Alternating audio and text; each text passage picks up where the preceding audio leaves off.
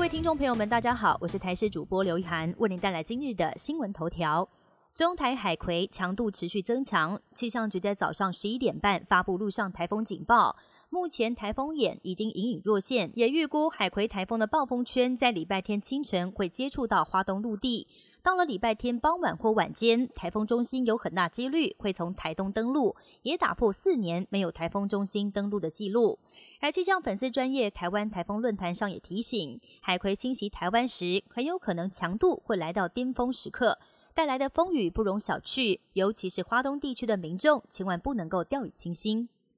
台湾在今年初爆发蛋荒，当时政府启动了进口蛋专案，现在却被国民党团指控涉嫌图利特定的厂商，资本额五十万元的超私公司，替台湾进口超过八千八百万颗蛋，占了整体将近六成。而对此，农业部强调，公司规模大小并不是重点，而是要看业务能力，而且补助的部分是针对国内的产地价差，还有关税等费用。农业部更表态，如果再有不实指控，将不排除提告。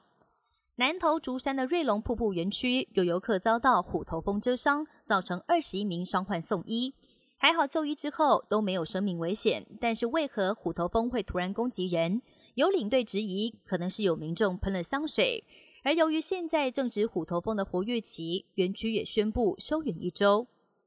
日本福岛第一核电厂从排放核废水开始，东京电力公司每一天都会采集海水样本进行分析，在三十一号首次检验出放射性物质氚，浓度每公升十贝克，远低于停止排放的标准，因此认定没有安全疑虑。现在决定继续排放，而在两个月的禁渔期结束之后，福岛渔民在九月一号凌晨也出海捕鱼，这也是核废水排海之后渔船首度出港。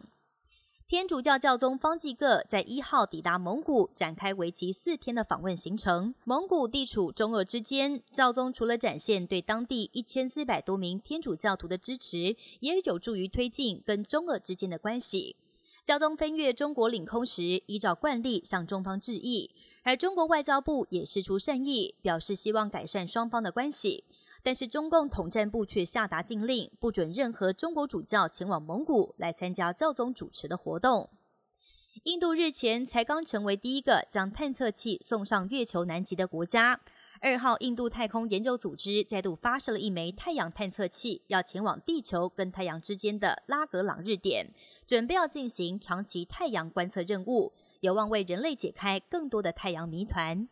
以上新闻由台视新闻编辑播报，感谢您的收听。更多新闻内容，请锁定台视各界新闻以及台视新闻 YouTube 频道。